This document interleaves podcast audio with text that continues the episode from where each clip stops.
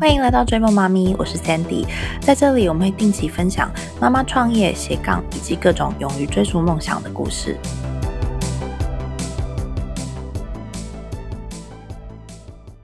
一姐凡妮莎，本名曾颖凡，创业二十年，从一开始的知名奇摩布洛克带货网红，到后来创办台湾生理用品品牌凯纳棉条，也是第一位台湾推出月亮杯的创业家。凡妮莎一年多前荣获台北市亮点企业杰出女性创业奖以及永续发展贡献奖的双料奖项。她同时也是台湾第一片月经碟片的群众募资发起人。计划上线第十天，累计金额就已经突破千万台币。那凡妮莎现在有一个五岁跟一个七岁的儿子，然后跟老公一起住在台北。平时除了凯纳之外，也同时是非营利组织不小萌的共同发起人。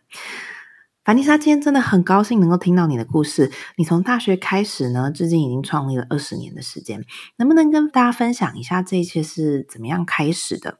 然后是怎么样从布洛克人生去赚到你的第一桶金，走入今天的这个生理产品的这个产业？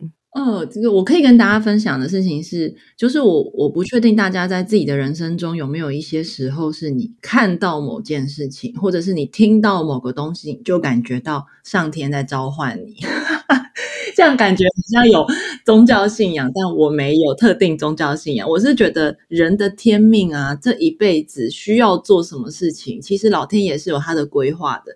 那他在你的人生中，他会给你很多的暗示，可是要看你有没有把那个暗示给。接收下来，然后把它执行出来。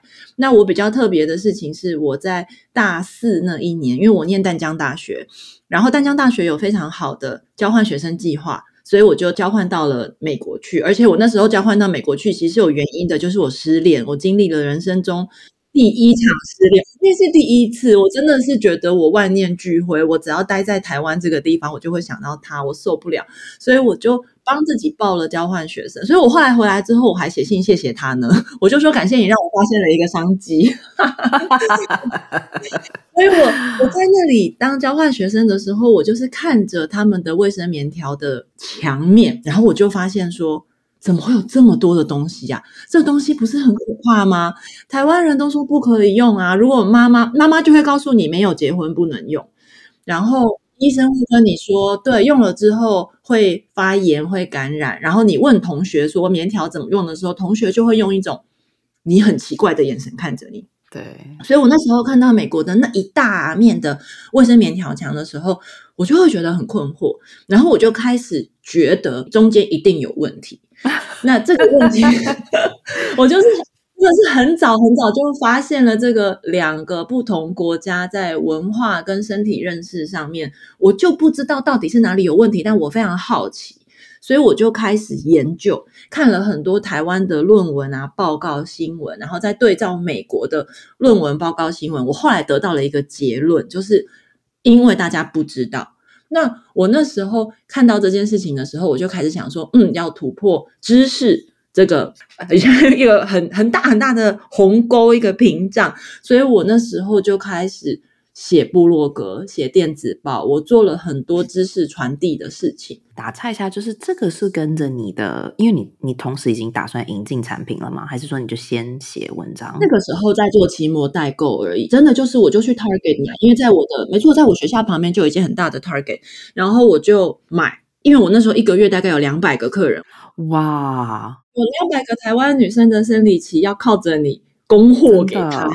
很重要，身负重任。那个时候在台湾这样子大量的进口卫生棉条，其实它海关是会抽查的，海关会请你，就是反正我台湾那时候有朋友帮我接这个包裹，然后海关会请你去海关那里解释，那我们就要去解释说，因为台湾没有卖这个东西，所以我们有一些客户名单，他还会请你提供客户名单，证明你不是要。比如说自己用，或是要不当所得，就是他们会证明说，哦，你真的是在协助单一个体这样子。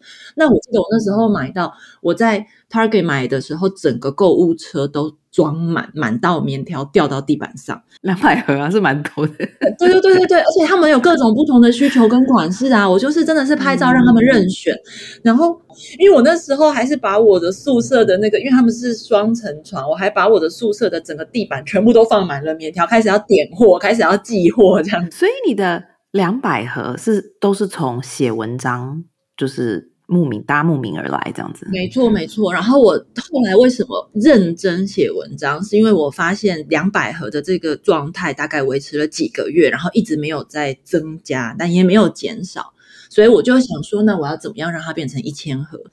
我我是一个会很认真的去想到解决方法的人，所以我开始决定请大家转传我的知识型的文章跟电子报，说如果你觉得我的就很像现在的按赞、订阅、开启小铃铛 这种感觉，如果你觉得我很棒，请你把我介绍给你的朋友。那因为我在写文章的时候，我其实非常秉持的一个原则，就是我都写，我都开箱，我不会特别的偏袒。特殊品牌，那一直到现在，我就算有了自己的自创品牌，我还是在世界上有新的棉条，我都还是会开箱。比如说特别的月亮杯，我都会买回来让大家知道，因为我觉得我一直没有忘记我当初的站在那个棉条墙前面的那个接收到天命的感觉，就是我必须要传达完整而且正确的知识给大家，所以这有点像是某种。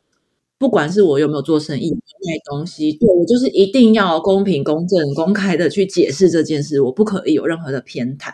那我觉得我们家的读者很喜欢这件事，他们就会觉得他们来不会一直听到我说哪个品牌不好。或者是一直夸奖自己的品牌很好，他们觉得他们得到的是一个全面性而且完整的资讯，所以他们对我就会有很深的信赖。嗯，所以这个到后来我们在做棉条的时候，我们当我们终于可以成功的成为一个台湾的自创品牌，因为医疗器材要取执照其实非常困难。我们到我我从二零零四年开始写文章。我到二零一零年，我们才开始可以贩卖，就是在屈臣氏贩卖自己的第一盒棉条的时候，那时候第一个月就有三万盒的业绩，就是以。没错，我们其实第一个月就回本了。我觉得没有人做生意是，对啊，第一个月就回本。可是我觉得，那大家可能还那时候，如果觉得我很幸运的人，他们可能不知道我在前面其实是深蹲了很久。那所以你是一开始就已经，你是看到那面墙之后才决定要创业吗？还是你觉得你从小就很想创业？我从小就喜欢钱从天上掉下来的感觉。我会躺在床上，然后看着我的天花板，然后想说啊，天花板上现在有好多的钱币掉下来呀，哐啷哐啷的声音，我觉得好开心哦。我也要看看你的天花板。我觉得以结论来说，我觉得确实是这样。就是比如说，像我现在跟你在录音的时候，就有人现在在我们的官网上买东西，或者是有人在屈臣氏里面正从货架上买拿起了一盒我们的棉条。我觉得我因为我对钱的关系很好，我不害怕赚钱，我也不害怕告诉别人我现在就是要赚你的钱。但是我会告诉别人说，我赚了你的钱之后。我会拿一部分出去做什么？所以，我们公司其实从二零一零年到现在已经十四年了。我们每一年都有很像我，大家都觉得我们公司其实本身很像非营利组织，就是我们会做很多免费让大家可以取用的月经教材、实体教材、虚拟教材，各式各样的东西。就是大家会相信，因为 有的网友会说，他买我们家的东西有一点像是贡献香油钱。为一个 月经一姐的庙，然后这个庙里面有一个有一个那个就是注印箱之类的，就可以注印一些教材啊，然后做一些月经知识的传递。我就觉得这就是我想要的。所以虽然我刚刚是说我小时候就有幻想钱从天上掉下来的感觉，可是事实上我掉下来的这些钱，我其实有很认真的去支配他们，就是哪些要做什么，哪些要做什么。那我觉得我必须要说，大家可能都会觉得女生创业又是为了理想来创业，应该会被骗得很惨嘛。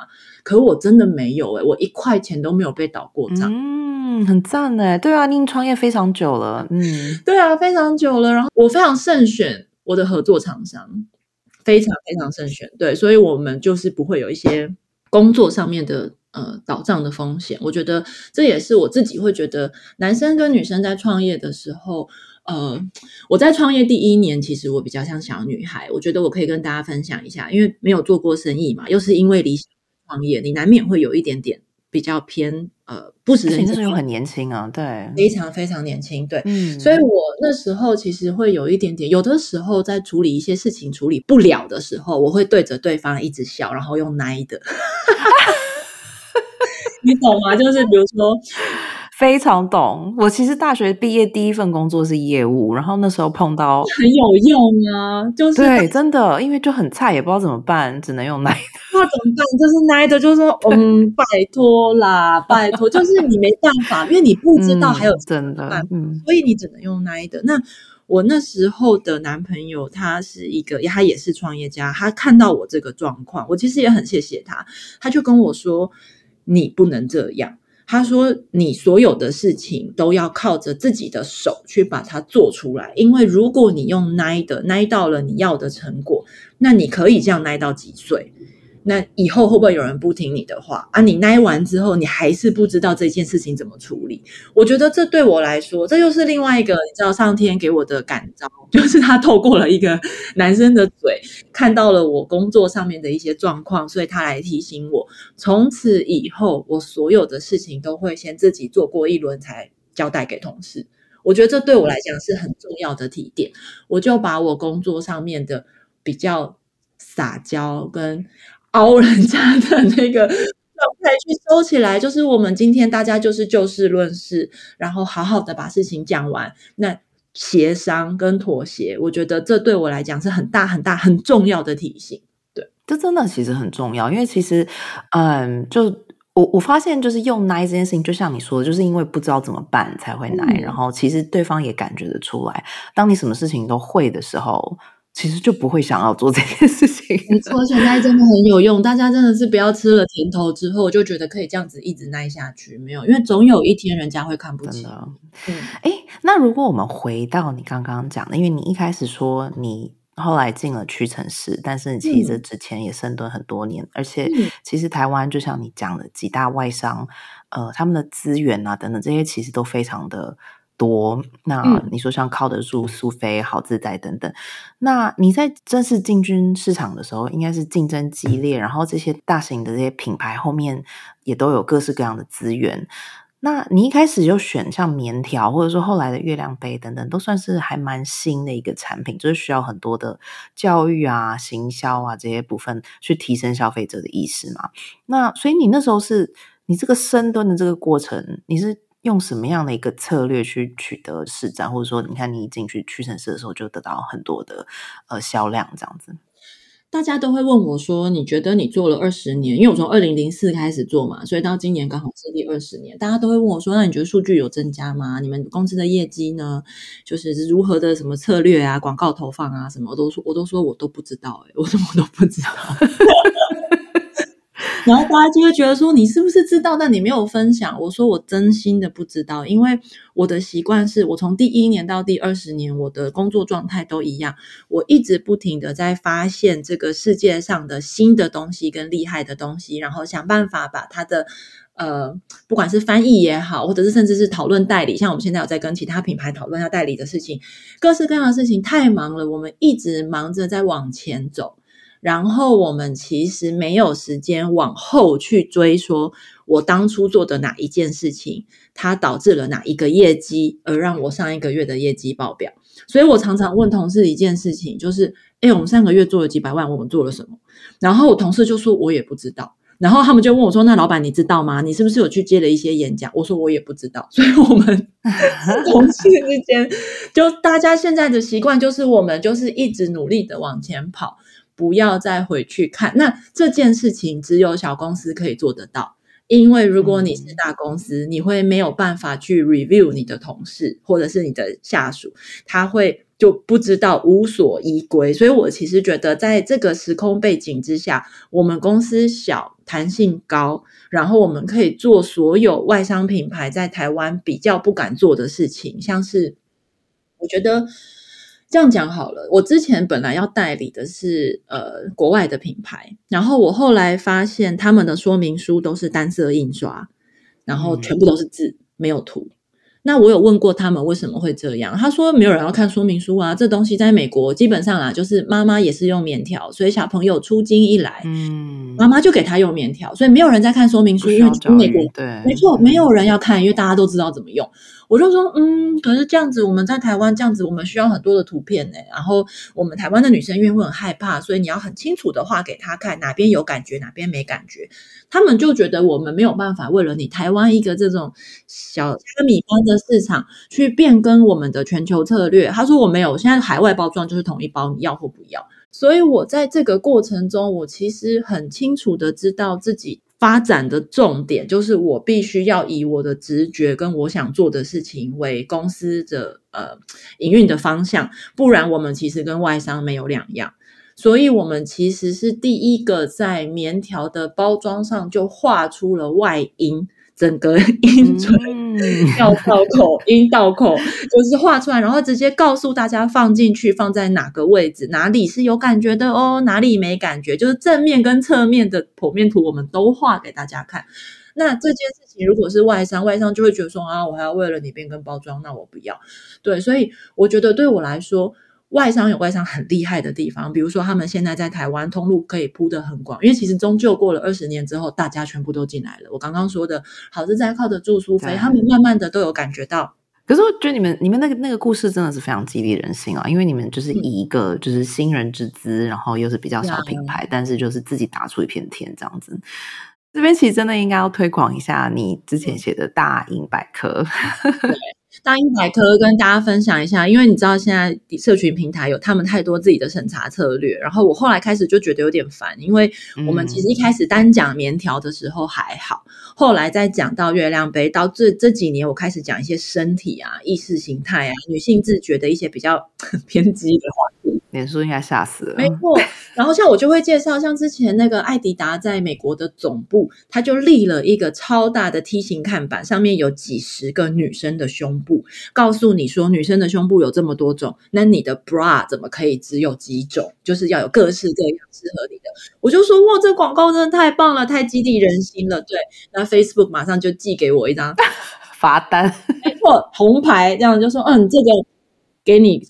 限期改善，如果没有改善的话，你现在就是一一个月不能发言，好几次都这样了。对，所以我后来就觉得说，我需要有一个自己的网站。所以大家如果有兴趣，想要多了解一些跟自己身体相关的知识的话，我们花了几十万自己原生的架了一个网站，就是没有人可以把我的文章撤掉，只有我自己可以安存的那种。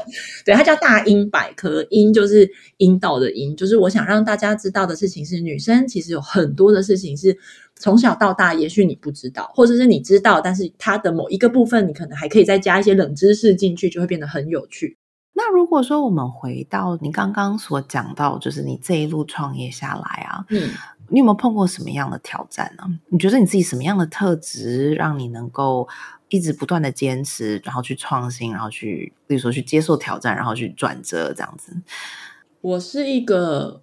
我不会认为在那个当下是失败，我只会觉得我还没有找到路。嗯，就是我我对自己的毁灭感没有这么重。就是有的人会觉得说，哦，这件事我做不到，我是不是真的很笨？得失心是吗？嗯，对，就是你非得要做到什么事，而你没有做到而产生的那个负面情绪。我其实从小到大。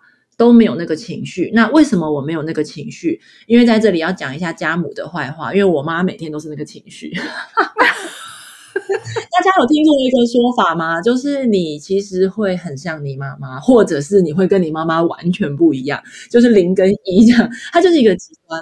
对，那我就会是从小看着我妈妈的得失心很重，然后包袱感跟各式各样的焦虑跟忧愁，她会去烦恼。三个月以后的事，然后所以我从小就很困惑，我会觉得妈妈你其实不在那个当下，嗯，你都在烦恼过去，或是很有智慧耶，你小时候就这样子，就是因为你深受其害啊。因为你会让旁边的人都很累，因为你会一直后悔以前的事情，跟你会一直烦恼未来没有发生的事情。可是你不在那个当下，所以我从小就会一直告诉自己不可以这样。那不管是我的人生或是我的创业旅途，我觉得我看的都只有当下。所以你看，我来不及后悔过去的业绩跟过去的市占率，我也没有办法去预测我的未来，因为我觉得只要我在现在的每一步都做到我自己认为的一百分，我不可能以后再回来看我还后悔。所以对我来说，我其实是非常明确的知道，我只能活在现在。真的，你讲的这真的太棒了，我真的一定要跟你学习，活在当下。没有，我觉得很少人能够像你这样，就是真的讲坦荡荡，然后觉得就是说当下对人最重要，然后你不会一直去烦恼过去或是未来的事情，因为这其实说的容易，做的很难，非常难。真的，真的，我我其实还是会有做不好的时候。那我我觉得我很。事情是我的伴侣超级活在当下，因为他会看一些灵修的书，像是比如说奥修啊，或者是一些其他的。嗯，这样讲好像很奇怪。奥修说最活在当下的时候，你知道是什么时候吗？不知道哎，说来听听。性高潮的时候。真的？我说真的，我说真的，就是你你用那个。状态去想象一下，你对你的人生就是要死在那个状态，你才是在当下。所以那个时候，其实你不会去想其他的事情。而且这个观点是我，就是我伴侣带给我。我想说，哇，好酷哦！其实这很酷啊，而且是非常有道理啊。没错，没错。对，可是我觉得，因为像我先生有提醒过我，他说，你有没有发现到，有的人在上班的时候会想小孩，然后回到家之后会想工作。我就想说，对耶，如有道理。尤其是你刚开始当妈妈的时候，更容易这样。就是你上班的时候，你会去想说，我的孩子现在过得好吗？不知道老师有没有打他，有没有偷偷捏他？我会去好好检查，然后再划照片。对，划照片没错。然后回到家的时候，又想说，今天同事这样跟我讲那句话，不知道是什么意思。我明天去公司问问他。对，所以你看，我觉得我也是很幸运，就是我我本来我的城市码的设定就是。OK 的，就我觉得还行。然后我的伴侣他在这一件事情上，他其实是非常大力的支持我，而且他给了我很多不一样的观点，就是印证了我觉得，嗯，我觉得我还可以再更努力。对我上班的时候真的不能想小孩，很棒。我们大家今天真的学起来，活在当下，就是活在当下。我觉得任何事情都要，你就是在当下。嗯嗯。哎，对了，那。讲到就是婚姻小孩这一块，因为我记得你之前曾经跟我提到说，就是你以前其实不想要结婚，也不想生小孩的。我觉得我以前会有一个心态，会觉得我吃苦是应该的。就是如果你在这段感情里，你没办法付出那么多，那我帮你付出一点，反正能者多劳嘛，反正吃苦。当吃补，但我后来觉得这两句话有一点像是人生的一个很恐怖的设定，就是如果你在心里面你觉得能者多劳，那你就准备做到死吧你。然后，如果你觉得吃苦当吃补，你这辈子就会有非常非常多的苦等着你吃。我觉得不要把教育另外一个人的身上背负在你的身上，你没有教育他的责任，他是他爸妈的责任。对，那你你觉得，如果说就是已经结了婚了，就是然后你知道，就是反正这件事情一发生，然后也有小孩了，离开离得越远越好。如果你发现你的伴侣是一个还没断奶的娃儿，也就是传说中的家里的长子跟大宝，你知道很多人都会 这样自己的先生。如果你发现家里面的长子跟大宝，那我觉得，因为伴侣，我们有基本的法律义务嘛。我觉得不是要你离婚哦，是你离开这一个大宝跟长子他后面的那一串，就是你只要顾到大宝就好了，你不要再去顾大宝后面的东西。然后你也要跟你的先生说，这就是现在就是家庭生活，你后面的那一串，请你自己挡下来。我觉得，如果你没有办法，你就是只顾到自己的家庭就好。真的是这样，那当然一定会有长辈来说：“哦，这你这媳妇怎么这么坏啊？都没有回来看公婆。”就是记住我说的，后面那一串是他家的事，人家的人，我我说真的，人家的父母也没有养过你一天呢，然后人家的亲戚更没有养过你一天。到底为什么我们的人生跟我们的过年，我们？珍贵的周休二日的假期要在别人家里度过，我真的是想不透这件事。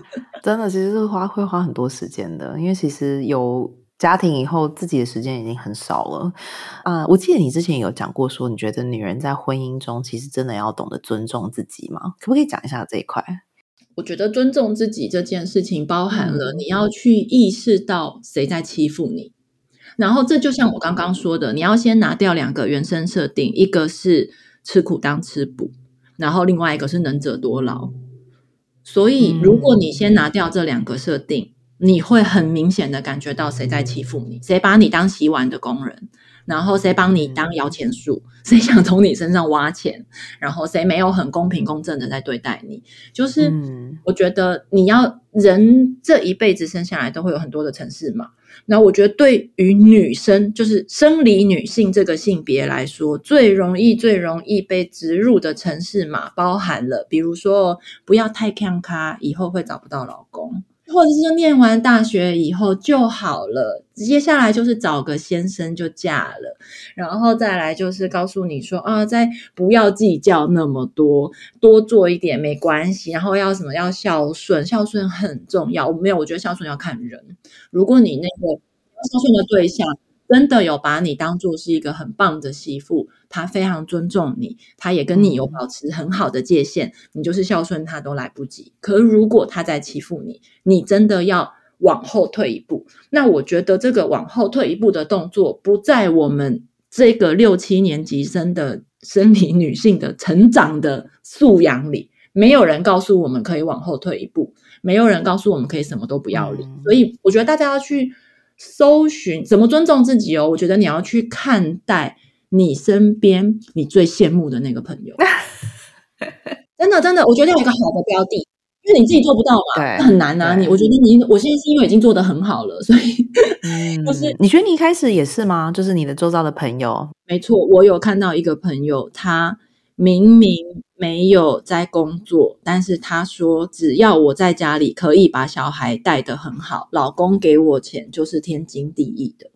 然后我觉得这很酷诶，这很刷新我的观点呢，因为我觉得你在家里。带小孩，你就是没有说话权，你就是要靠着先生给你钱。他说：“No No No，我把小孩照顾得很好。你想想看，我们这样子可以省下，比如说厨师的费用、司机的费用，然后各式各样家教的费用。你觉得先生一个月要给我多少钱？”我说：“嗯，我觉得应该十几万吧。”他就说：“对了，那没有到十几万有什么好说的？这钱就拿来啊。”对，很赞呢。我一直都是觉得这一点非常的重要，因为其实，尤其是像我们在这种人力比较贵的地方，其实真的就是你如果把这些东西全部加加起来，一个妈妈的一个她的薪水应该要比任何人都高。没错，妈妈的薪水是最高的，所以我觉得如果你没有。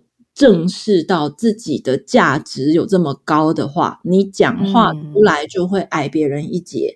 然后你跟先生要钱的时候，你就会畏畏缩缩。那我说真的，先生是那个给你钱的人，他看到你畏畏缩缩，他还真的当真了呢。我告诉你，对，所以就像你讲，就真的是要尊重自己先呢。对呀，你不如就是很坦然的算给他听嘛，就说我现在没有要跟你吵架，但你要不要去外面估算一下这些东西加起来？他说那不然这样，我出去工作，你自己请这些人我。我们一人一半把这个东西请回来，你要吗？就是我觉得你要先尊重跟正视自己现在在做的事情，真的非常重要。因为我我自己看到的事情是，很多的妈妈她自己说不出来，是因为她自己都觉得，嗯，是这样吗？我好像。没有看到自己的价值，然后没错，他没有看到自己的价值。我我真的觉得大家就打开一零四啊，去看一下。哎，现在打扫阿 姨一个小时是五百呢，你就算一下。你从妈妈通常都是这样，回到家之后，因为像我我先生很贱，他买了《第二轮班》这本书给我看，就是。来告诉我说，嗯，我要怎么样妥善的运用第二轮班的生活？下班之后，其实六点钟下班到晚上十点之间，这四个小时一天就是两千元呢。你是马不停蹄的在处理小跟弄整个家里面的事情，对，那一天两千元，一个月是多少钱？那就六万嘞。那还是我有在上班的情况。如果我待在家里呢，小孩还小的时候是全职全心的在带他呢，那那钱就更多啦。所以我觉得妈妈们要知道自己的价值，然后你要告诉。助老公，而且是要妥善的用尊重自己的前提，不歇斯底里的去告诉老公，然后跟他，我觉得这个是真的是你需要跟他讲，因为他可能不知道。我觉得。呃，这件事情很重要，就是对方如果不知道的时候，你跟他讲，他都觉得你是在无理取闹。这是真的需要教育啊，对啊，就是慢慢的教育沟通。对，你要告诉他，真的是这样。我发现我有很多的男生朋友，他真的觉得他的老婆在家里带小孩是要听他的话的，也就是有话语权的，回到家可以支配老婆的。所以自从我开始生小孩之后，我常常在我的脸书上面自己跟我的朋友们分享，你一个月给我十万，我都不干。三上班就是休假，上班可以喝杯咖啡，去午休，你可以不用管小孩的事情。哇，上班真爽，带小孩有够累。就是我我会一直不停的让这些传统。价值长大的老艺男们知道，你们在做的事情其实没有什么了不起，而且我也养过家，我曾经有一阵子是我来养家。我跟你们说，养家轻松，带小孩 很累，大家真的，你两边站之后，你就会觉得能够在家好好带小孩的妈妈都是天使。这些先生回到家都是要。三炷香拜老婆，都觉得你怎么这么棒？你怎么会这么好？你怎么愿意在家里帮我带小孩，牺牲你这几年的人生？真的，我觉得大家要集体一起教育自己的另外一半。真的，我今天真的很喜欢你讲的这个，因为其实我在湾区旧金山这边是，我觉得因为这边的女权的，就是平权意识比较强。嗯，那看到很多的妈妈其实都会用这样子的方式去跟老公沟通，就是。把自己的价值用说的出来，然后就像你这样讲，也许是用钱的方式去计算或者什么，但是就是透过这样子的方式，人家才能真的知道，就说哦，你知道其实。其实妈妈的付出是真的非常的多的，没错没错，而且大家不知道，大家没有去讲，就是要把这件事讲出来。你讲出来，对方知道啊。嗯，没错。哎，那最后就是因为你刚刚其实有提到，像过年期间啊，对，或者说什么周休二日这些，对妈妈对媳妇的一个期望。然后像现在很多的呃妈妈们也都在职场，或是自己创业斜杠什么等等都好。那但是同时之间，就是大家对于妈妈们这个角色，她就是本身。有更多的一个期望，这样，所以在这些不同的传统的期望底下，如果现代的妇女又想要跟男生们在职场上面齐头并行，你觉得要怎么样摆脱这些枷锁？我自己会觉得，你就是扪心自问，你能不能够做这件事情，而你完全不会抱怨，你想不想做这件事？因为。我自己看到的事情是，我又要回到讲我妈妈的故事。我妈妈以前在每一年的过年前的前三个月就会非常暴躁，然后那个感受对当时是我的小朋友来讲，我其实是很困惑的。就是我会觉得，如果回去爸爸那边的老家，让你压力这么大，你是不是可以不要回去？然后妈妈就会开始说：“不行啊，不回去的话，谁会怎么讲？谁会怎么说？爸爸会怎么想？我自己那关也过不去啊！我觉得我应该要有为人媳妇该有的样子。所以，我其实从小就看着这件事，我真的超级困惑的。我就会觉得，你不能够忠于自己嘛？你就是不想回去啊？不然，你如果回去，你然后你前面三个月一直狂炸我们的家人，哎，我们也很倒霉耶！我为什么要这样？对呀，所以我真的是。从小看着这，我我必须要说言行不一致这件事情，让身边的人都会很辛苦。所以我觉得要请大家回去检视，如果你想回去，我随便讲，也许你回去，你的婆婆会给你的小孩超大的红包，然后你那个红包可以拿来自己用，那你就回去啊，有什么不好？就但如果你回去之后，你婆婆把你困在厨房，要你每天出三餐，然后你的先生跟你们家的男孩跟你们家的那些老的爸爸们都可以坐在沙发上享福，那你就不要回去啊，你就让他们自己去洗碗。就是我觉得每因为每一个人的状况不一样，我不能够就跟你说你不要回去，或者你一定要回去。可是你自己去盘点，你回去你有没有比较开心？如果没有，那你就不要回去。可是不要再用很多的借口来说服自己说：“哦，我回去了，谁会比较好？我这样子谁会怎么想？”我觉得那都不关你的事。我觉得真的是自己要把自己的主权拿回来。真的，嗯，真的要知道自己想要什么，然后忠于自己内心的那个声音，而且就像你说的，就身边的人都感受得到，都感觉得到。真的，大家一定要想着，你现在的身教跟你讲出来的话，其实你就是在告诉下一代的，尤其是家里有女儿的家长们，我真的要真心的建议你们，你们在婚姻中或是在两方家庭中，你做的所有的事情。就是你未来孩子们的范本，那他有可能像我一样变成另外一个极端，就是我完全不鸟这件事。但万一万一他变成了跟你一样呢？你觉得他会快乐吗？你想要他这样过生活吗？我觉得大家可以想一想，真的真的，小孩都在看。我小时候看好多，我真的觉得好困惑。嗯，很高兴你今天来到另外一端。对。哎，那最后你觉得你你还有没有什么其他的 tips，或是任何的想要跟追梦妈咪们讲的话？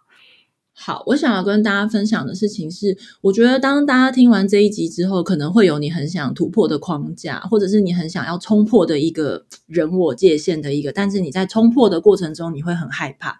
那因为你没有冲破过，但我跟大家分享的事情是，你一冲破的时候，对方的反应一定会很大。这件事情你要有心理准备，因为你从来没有让他知道你是会这样讲话的人。可是你冲破的那个过程，你可以把它想象成你在帮他按摩。大家有去按过摩吗？按摩就是对，这是我的好朋友陈淑婷说的，就是精神按摩这件事情，就是他按的前几下他会很痛苦，但按久了。就舒服了，他就觉得这里没有问题了，就是你就会打通他的关节，所以不要去害怕你跟他们在人我界限之间的冲撞的那个时候的冲突，因为你继续的按下去，你总有一天会看到你的出路，然后那个出路绝对绝对，我觉得可以让你的人生过得更好，一定会，嗯，而且就是要按到痛点。才会有效啊！对呀，你会，而且要多按几次嘛。你们都有按过，我都知道啊。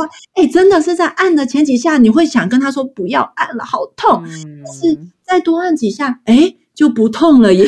真的是听了这，其实觉得还蛮有勇气的。就是当别人的精神按摩师，然后他们会反应很大，一定是正常的，因为他们从来都不知道你是这么尊重自己的女人。他们不尊重你已经很多年了，他们都习惯了。对，祝福大家。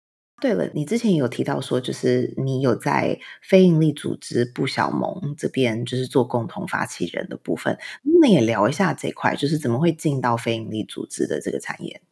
因为我们后来发现呢，就像我们今天聊天的主题一样，很多的妈妈其实是不知道到底怎么处理这件事。然后这些妈妈在家庭中，或者是在不同的两方的家庭中，这些冲突跟纠结，最后其实会影响的是下一代嘛。所以，我们当然不希望我们未来的小女孩长大之后变成，比如说很辛苦的媳妇，或者是小男孩长大之后变成没有办法体谅另外一半的先生。所以，对我们来说，我们就是做了一个儿童的性教育的游戏场，然后性教育里面就包含了性别教育、性平教育啊、性侵害防治，任何跟性教育有关的，我们都放一起。像你做这个主要的原因是什么？就真的是觉得月经教育是性教育的一部分，然后性教育的面向比我想象中的还要再更重要。所以我们才会去正式的发起一个非营利组织，然后我们跟新北市有合作，所以它其实它的全名是新北市的庆平基地。新北市也觉得性教育、性别教育非常重要，所以我们才会去大家一起合作做这个地方。嗯，感谢凡妮莎今天精彩的分享。如果姐妹们喜欢她的故事，都欢迎追踪凯纳脸书粉砖跟不小萌的脸书粉砖。然后呢，也记得要去性平不小市去玩哦，他在板桥火车站那边。谢谢大家。拜拜！感谢你的收听。如果你喜欢我们的故事，希望你能到 Spotify 及 Apple Podcast 给我们五颗星及留言支持。另外，如果你有任何问题或想要交流的部分，也欢迎你私讯我的脸书戏骨妈咪 Sandy 或 IG at Kelly Mama Journal，所以是 at C A L I M A M A J O U R N A L。下次再见。